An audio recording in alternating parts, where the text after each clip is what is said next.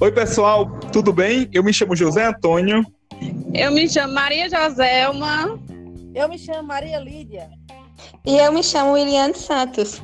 E nós somos o PharmaCast. E na noite de hoje nós vamos conversar um pouco sobre a intoxicação por himenópteros. O que seria himenópteros? São insetos com ferrões verdadeiros, mais conhecido popularmente como abelhas e vespas.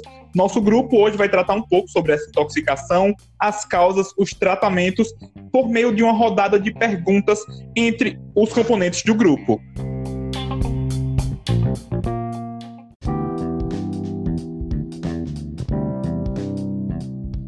Williane, qual é o grande perigo das picadas da abelhas e vespas? É, o veneno da abelha é uma mistura meio que química. Quando ocorre a intoxicação, pode provocar uma paralisia respiratória, insuficiência renal aguda, entre outros. Andresa vai complementar para vocês. É, causa a, ataque anafilático, é, provoca hum. edema, pode causar febre. E algumas vezes, é, na maioria das vezes, a picada ela só vai causar, causar o edema mesmo naquela região. Mas em alguns casos, principalmente quem tem alergias, ele pode vir a causar outros danos maiores. Como se dá o quadro? Qual a diferença entre a intoxicação e uma reação alérgica?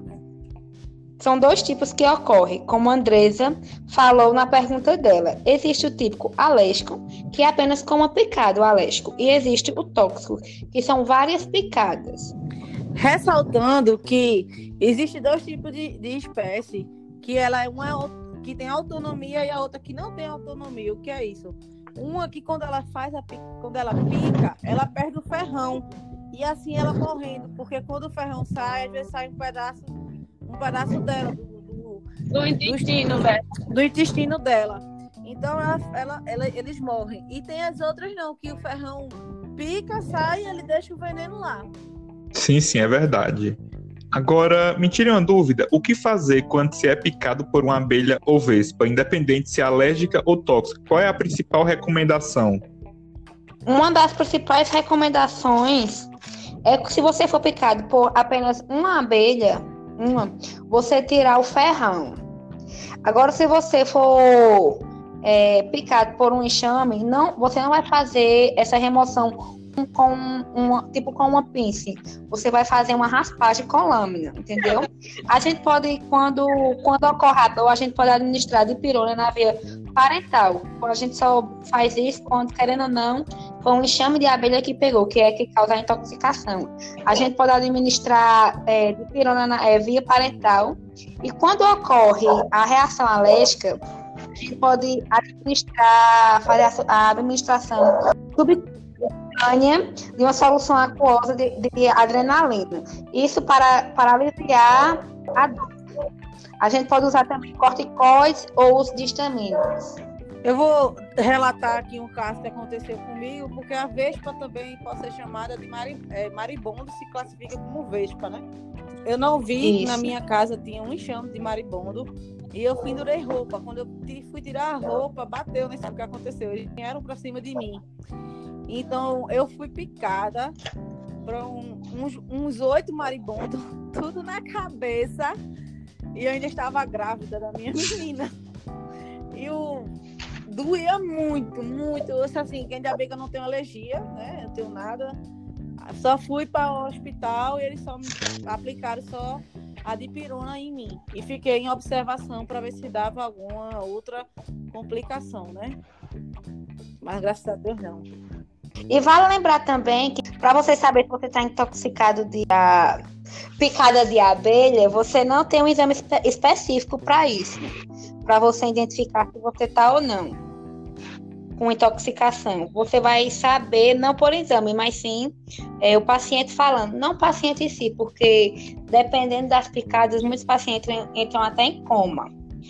Amiga Williane, teve aqui na minha cidade mesmo um senhor que ele era, tinha alergia à picada da abelha, ele era alérgico, e ele estava no sítio dele, hum. ele foi um enxame para cima dele. O que aconteceu, infelizmente, ele veio a óbito. Tentaram socorrer, fizeram de tudo, mas acabou vindo a óbito. É, realmente tem casos que são bem piores que outros. Não é nem é, pela, pela quantidade de abelha, que também conta muito isso, mas é se tem alergia e querendo ou não, como você explicou, se o ferrão fica dentro ou o ferrão sai. Sim, sim, é verdade. Inclusive, isso se enquadra muitas vezes na síndrome do envenenamento, que depende muito da quantidade de veneno que a abelha inoculou. É, qual é a diferença entre a vespa e a abelha? É, a diferença entre vespa e abelha é praticamente nenhuma. Elas são encontradas em todo o território nacional.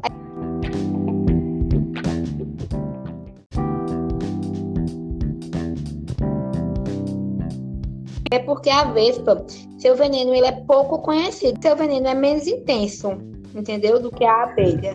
Mas elas podem ser tratadas terapeuticamente da mesma forma. A vespa, a composição do seu veneno é um pouco desconhecida e ela, ao contrário da, das abelhas, ela não deixa o seu ferrão no local. O ferrão continua nelas, então elas não elas não, não acabam morrendo, não morrendo, né? Então é isso, pessoal. Chega ao fim de mais uma edição, tá certo? Muito obrigado a você que esteve presente, a você que acompanhou do começo ao fim. E fica aí as recomendações, fica as informações. Fiquem com Deus e tchau, tchau. Beijos e até a próxima. Um dia abençoado.